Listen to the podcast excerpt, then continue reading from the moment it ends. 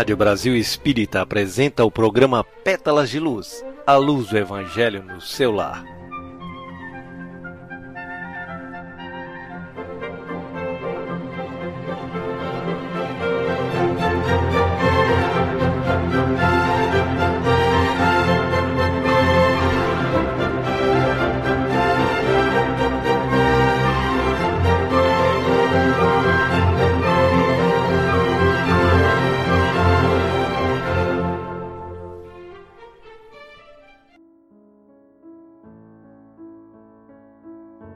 Boa noite a você que nos ouve nesse momento e a todos que compõem a equipe Rádio Brasil Espírita. É com nosso coração pleno de gratidão a Deus, a Jesus e aos espíritos superiores que coordenam esse trabalho de luz que iniciamos agora mais um programa Pétalas de Luz. Eu sou Olga Miranda e estarei junto com Carlo Coelho realizando hoje mais um Evangelho no Lar, tendo como convidada especial nossa amiga Marta Negre, paulista de Ribeirão Preto. Nunca é demais repetir que a prática semanal dessa tarefa traz para o lar e toda a redondeza uma atmosfera mais tranquila e harmoniosa. Melhora nossa condição moral e aduba a semente do amor nos nossos corações, fazendo com que as pessoas com quem convivemos se tornem agentes de transformação e compartilhem suas experiências de forma sábia e serena. Indicamos para a realização desse trabalho que principiemos com a leitura de uma mensagem. Em seguida, seja feita a prece para a harmonização do ambiente. Após essa etapa, faz-se a leitura de uma passagem do Evangelho, que será lida por um dos participantes e comentada por todos os outros. Para concluir, faz-se a prece de encerramento. Quem desejar poderá colocar água para ser fluidificada e distribuída com os participantes. Vamos ler hoje a mensagem do livro Jesus no Lar, pelo Espírito Emmanuel, psicografada por Francisco Cândido Xavier, intitulada O Maior Servidor. Pedimos a Marta para fazer essa leitura. O Maior Servidor. Presente à reunião familiar, Felipe, em dado instante, perguntou ao Divino Mestre: Senhor, qual é o maior servidor do Pai entre os homens da terra?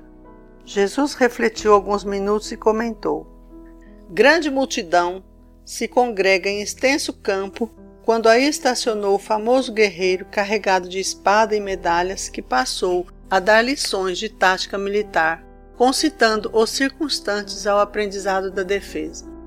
O povo começou a fazer exercícios laboriosos dando saltos e entregando-se a perigosas corridas sem proveito real.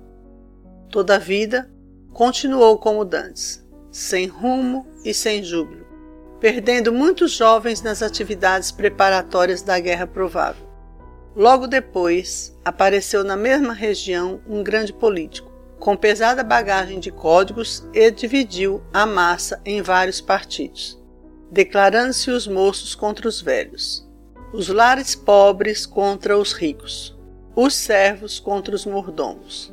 E não obstante a sementeira de benefícios materiais, introduzidos na zona pela competição dos grupos entre si, o político seguiu adiante, deixando escuros espinheiros de ódio, desengano e discórdia entre os seus colaboradores. Depois dele surgiu o filósofo, sobroçando volumosos alfarrábios e dividiu o povo em variadas escolas de crença que em breve propagavam infrutíferas discussões nos círculos de toda a gente. A multidão duvidou de tudo, até mesmo da existência de si própria. A filosofia, sem dúvida, apresentava singulares vantagens, destacando-se ao estímulo do pensamento. Mas as perturbações que se faziam acompanhar eram das mais lastimáveis legando o filósofo muitas indignações inúteis aos cérebros menos aptos ao esforço de elevação. Em seguida, compareceu um sacerdote munido de roupagens e símbolos, que forneceu muitas regras de adoração ao Pai. O povo aprendeu a dobrar os joelhos, a lavar-se, a multiplicar a proteção divina em horas certas. Entretanto, todos os problemas fundamentais da comunidade permaneceram sem alteração. No extenso domínio, não havia diretrizes ao trabalho, nem ânimo consciente, nem valor, nem alegria. A doença e a morte, a necessidade e a ignorância eram fantasmas de toda a gente. Certo dia, porém, apareceu ali um homem simples. Não trazia armas, nem escrituras, nem discussões e nem imagens, mas pelo sorriso espontâneo revelava um coração cheio de bondade, guiando as mãos operosas. Não pregava doutrinas espetacularmente, todavia, nos gestos de bondade pura e constante, rendia culto sincero ao Todo-Poderoso. Começou a evidenciar-se, lavrando uma nesga do campo e adornando-a de flores e frutos preciosos. Conversava com seus companheiros de luta, aproveitando as horas no ensinamento fraterno e edificante, e transmitia suas experiências a todos os que se propusessem ouvir. Aperfeiçoou a madeira, plantou árvores benfeitoras, construiu casas e instalou uma escola modesta. Em breve, ao redor dele, viçavam a saúde e a paz, a fraternidade, as bênçãos do serviço, a prosperidade e o contentamento de viver. Com o espírito de trabalho e educação que ele difundia, a defesa era boa, a política ajudava, a filosofia era preciosa e o sacerdote era útil, porque todas as ações no campo permaneciam agora presididas pelo santo imperativo da execução do dever pessoal no bem de todos. Calou-se o Cristo, mas a assistência reduzida não ousou qualquer indagação. Após completar o horizonte longínquo, em longos instantes de pensamento mudo, o mestre terminou. Em verdade, há muitos trabalhadores no mundo que merecem a bênção do céu pelo bem que proporcionam ao corpo e à mente das criaturas. Mas aquele que educa o Espírito Eterno, ensinando e servindo, paira acima de todos. Após essa mensagem que nos chama a atenção para a necessidade de cumprirmos nosso dever em prol do bem coletivo, vamos realizar a prece de abertura dos trabalhos. Pai de infinito amor, portadores que somos de diversas anomalias morais que atrofiam nossa capacidade de ver nossas reais necessidades, te suplicamos, Senhor, auxílio para retirar de nossos olhos a venda do egoísmo e do orgulho, que nos endurece o coração. Ajuda-nos, Pai bondoso, a aumentar a centelha luminosa da paz e ternura, para que aprendamos a amar o próximo como a nós mesmos e a trabalhar arduamente para o nosso aperfeiçoamento espiritual e consequente melhoria do planeta. Assim seja.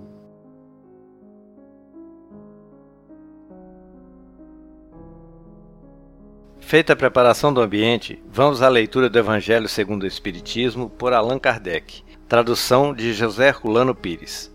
Faremos a leitura do capítulo 10, Bem-aventurados os que são misericordiosos, a partir do item 5, Reconciliação com os adversários.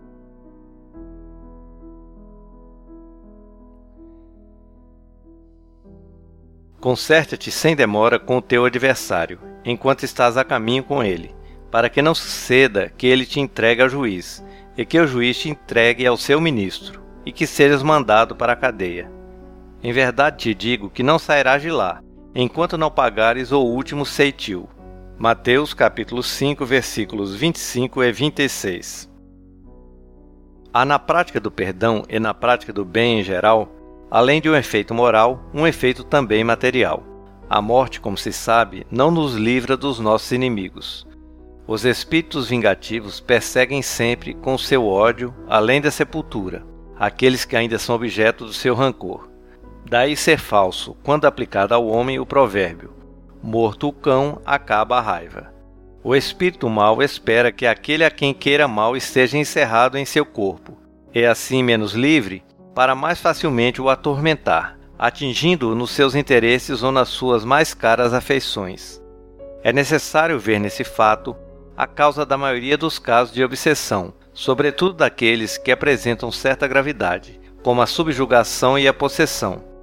O obsedado e o possesso são, pois, quase sempre vítimas de uma vingança anterior, a que provavelmente deram motivo por sua conduta.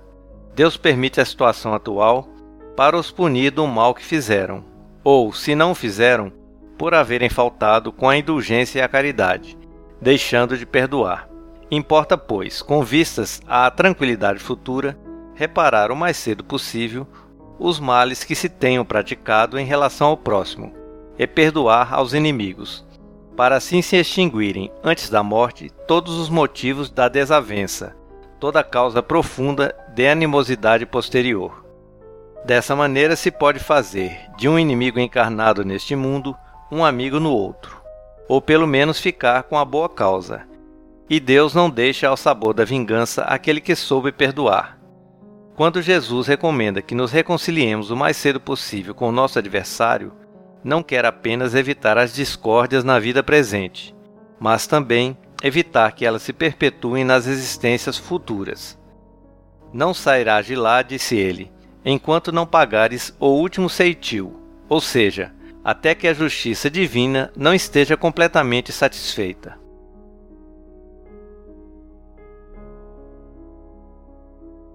Ok, Carlo. Eu entendo que o Evangelho nos alerta para a questão fundamental a aquisição da paz, ou seja, que toda contenda traz amargas consequências de ordem psicológica, física e espiritual, nos tirando o sossego e nos fazendo reféns da tristeza e melancolia. Sabemos que não é tão fácil assim perdoar nosso adversário, pois temos uma grande propensão de nos julgarmos vítimas e de desconsiderarmos as causas de animosidade e de agressividade por parte do nosso adversário. Através das explicações contidas no Espiritismo, nos esclarecemos que, ao recebermos flores, sabemos que no passado semeamos boas obras, mas, ao recebermos espinhos, é sinal de que não procedemos de acordo com a lei divina, acarretando dor, sofrimento e revolta a alguns dos irmãos com os quais convivemos nessa ou em outra existência. É por isso que precisamos crescer e sair do estado de infância moral para agir racionalmente, conscientes de que a cada um será dado de acordo com suas obras.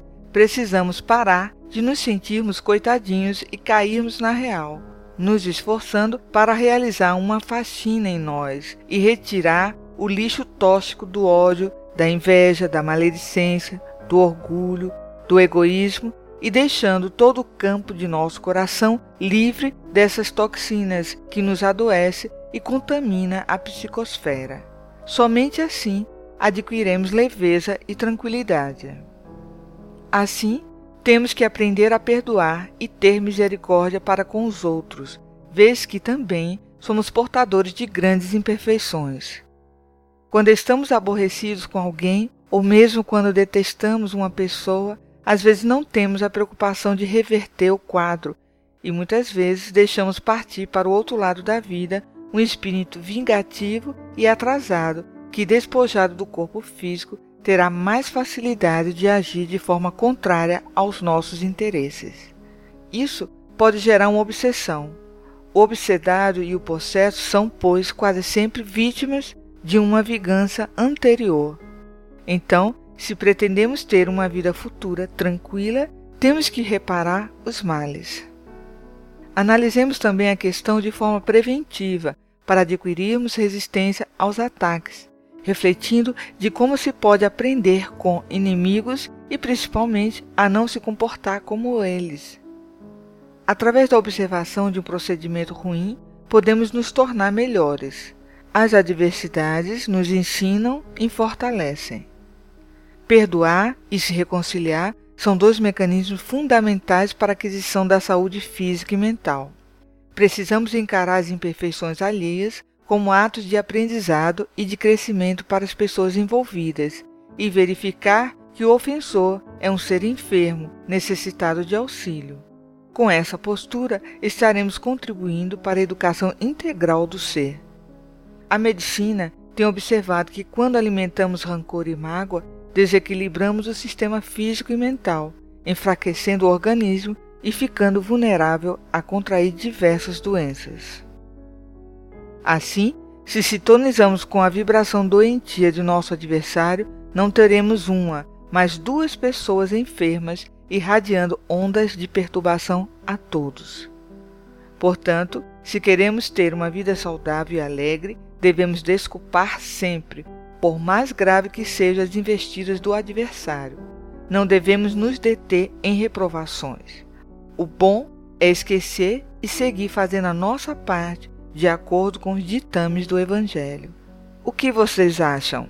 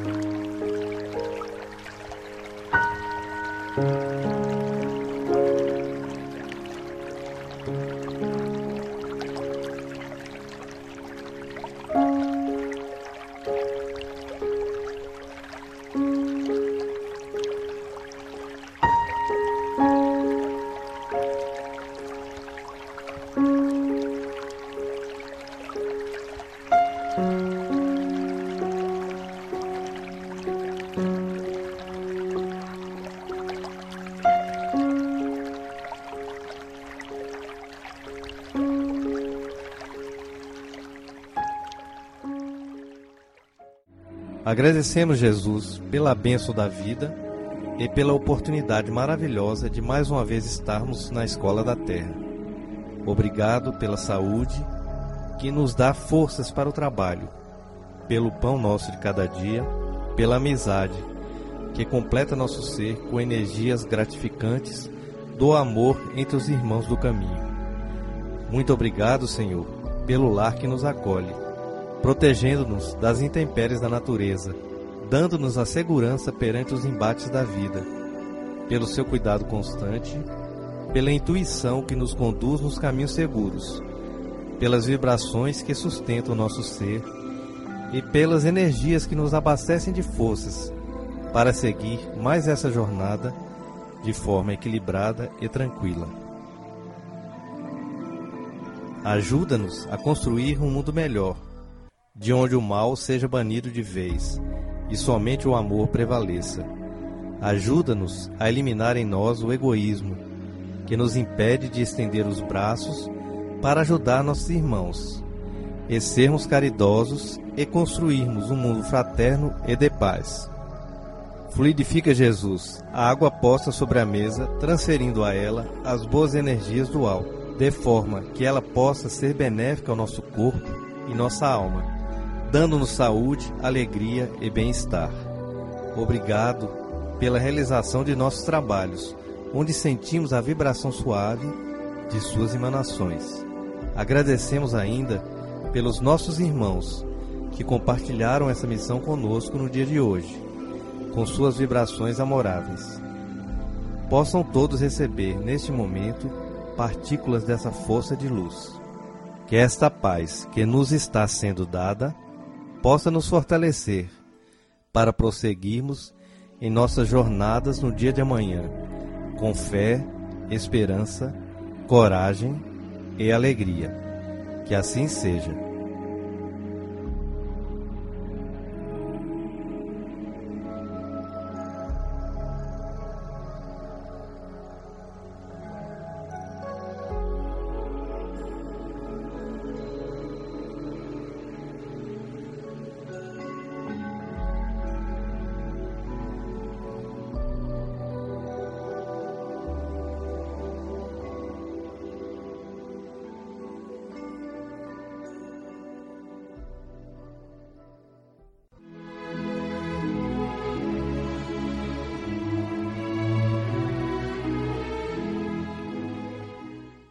Assim, estamos encerrando mais um programa Pétalas de Luz, desejando a todos uma boa noite e uma ótima semana.